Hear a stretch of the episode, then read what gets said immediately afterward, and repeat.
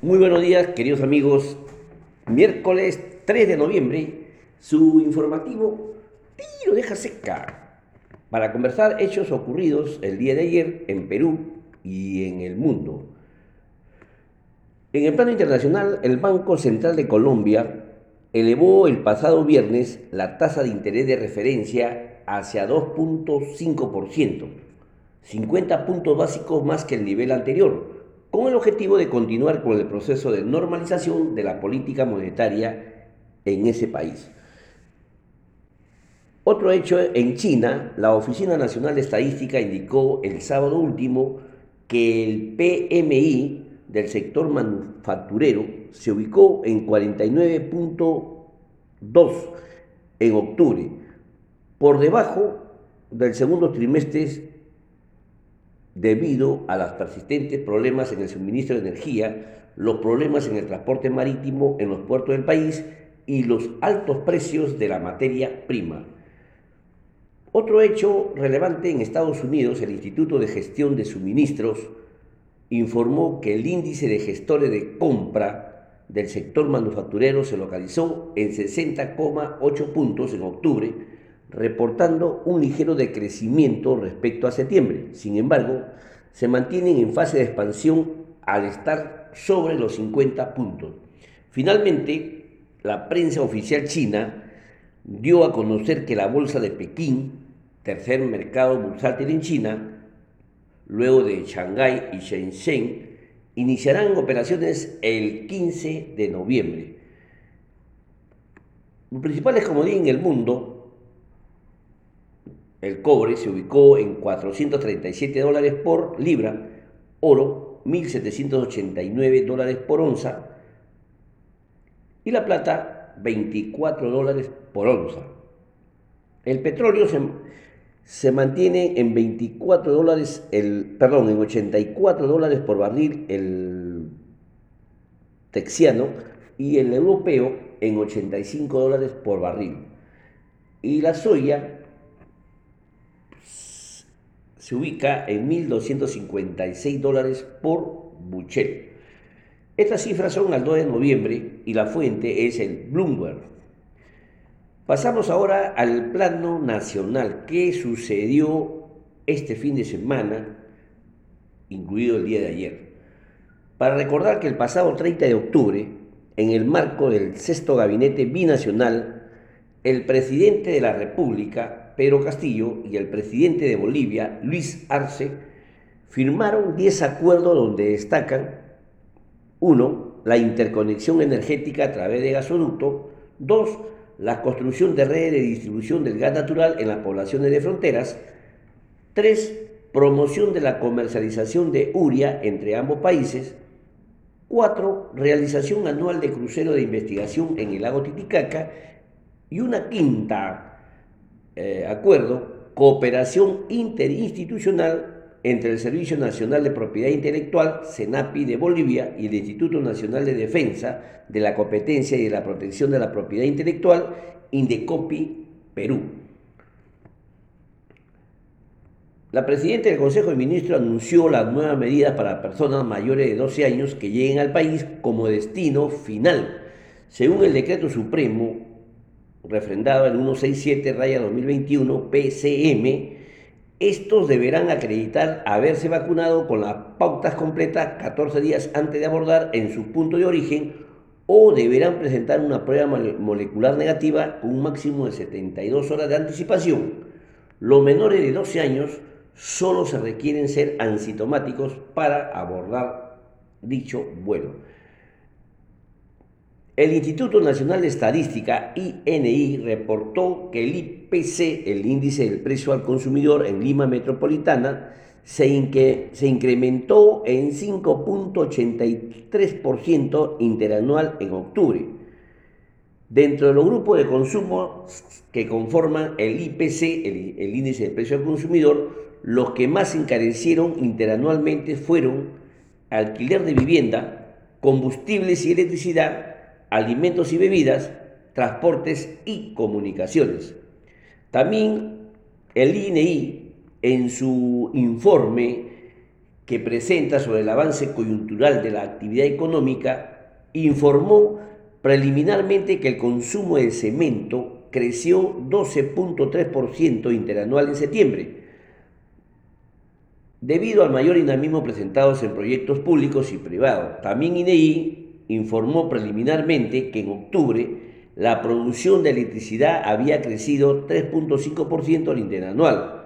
Además, se reportó que el sector minerías e hidrocarburo se expandió en 11% en septiembre con relación al mismo mes del año 2020, aún sin poder recuperar su actividad prepandemia. Asimismo, el sector pesca reportó una contracción interanual de 39.2% en septiembre. Otro hecho es que mediante una resolución suprema 191-2021 IN el gobierno autorizó la intervención de las Fuerzas Armadas en apoyo a la, Policía Nacional de Perú, con el objeto de asegurar, el control y el mantenimiento del orden interno, así como prestar apoyo en la ejecución de operaciones policiales en a las regiones policiales de Lima y Callao por 30 días. Definitivamente este hecho poco controversial, considerando que las Fuerzas Armadas pueden intervenir cuando se declare en emergencia cualquier sector y siempre que la norma sea refrendada por el Consejo de Ministros. Y aquí hay una falencia en esta, en esta resolución suprema donde no se ve la firma de la presidenta del Consejo de Ministros. Y también eh, considerando que, bueno, en cuanto a la percepción, la población definitivamente va a querer que poco más y vengan hasta los extraterrestres para solucionar el problema interno. El asunto va más allá en el desorden que existe para el manejo y control interno, donde si fuese así se declararía en emergencia toda la plana policial. Pero vamos a ver cómo se desarrolla, cuáles son las interpretaciones constitucionales en referencia a esta resolución suprema 191 raya 2021 y IN, o sea, el interior. De más está hablar ya sobre la controversia de todo lo que ha pasado este fin de semana, el 31 de octubre, en la casa del, del actual todavía ministro del Interior. Ayer hemos podido presenciar la juramentación por cuarta vez consecutiva como presidente del Banco Central de Reserva del Perú por cinco años más al señor Julio Velarde. Eh, en el juramento se presenció y fue realizado por Elvia Barrio, presidente del Poder Judicial, en presencia del ministro de Economía. También tomaron juramento los tres directores designados por el Poder Ejecutivo, que son el señor Germán Alarco Tosoni, Rosana Barrantes Cáceres y José Tábara Martín. Y está en, está en Salmuera, eh, el actual todavía directores, el señor Cuba, el señor Rey y Klimper, que de todas maneras van a ser removidos, ¿no? También se anuncia un paro de transportistas eh, para este lunes 8 de noviembre, según los voceros del gremio de transportistas de Lima Callao, donde prácticamente han asegurado que representan ellos al 85% de las unidades de transporte formal en Lima y Callao, donde reclaman pues al gobierno una estabilidad jurídica, acabar con la informalidad y protección frente al alza de combustible. El Instituto Nacional de Salud informó que la predominancia de la variante Delta del COVID-19 en el Perú retrocedió del 95% a 91.6% en los casos estudiados, mientras que la variante gamma y lambda incrementaron levemente su predominancia, mientras que la variante mu volvió a reportar casos. Finalmente, el tipo de cambio en el Perú ayer cerró la jornada en al alza con 4.0086 nuevos sol por dólar. Definitivamente, eh, considerando que se está dando mucha fuga de capitales, obviamente amerita que en algún momento hagamos un análisis de abril de este año, donde estábamos todavía en las jornadas electorales, para ver cómo ha sido su comportamiento de la fuga de capital en nuestro país. Para tener una idea que la composición del flujo de capital en Perú, inversiones a, largo plazo existen 5.83%, mientras que las inversiones a corto plazo en Perú es 94.7%. En virtud de eso, vamos a hacer un comentario sobre esta fuga de capitales y que definitivamente están encareciendo uno de los factores, como les comenté ayer, que provoca el alza del, dólar. Y vamos a, darles un comentario mucho más amplio, práctico, para conocer sobre estas movidas económicas que se están dando últimamente, ¿no? Bien, queridos amigos, esos son todos los hechos relevantes. En esta oportunidad vamos a, a seguir analizando sobre la, las facultades que ha solicitado el Poder Ejecutivo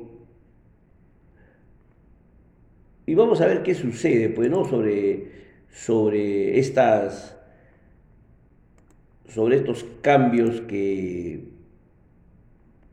que el día 27 de octubre último presentó al Congreso de la República las mencionadas facultades para legislar por 120, 120 días de los principales tres ejes como son el tributario y fiscal, financiero y reactivación económica.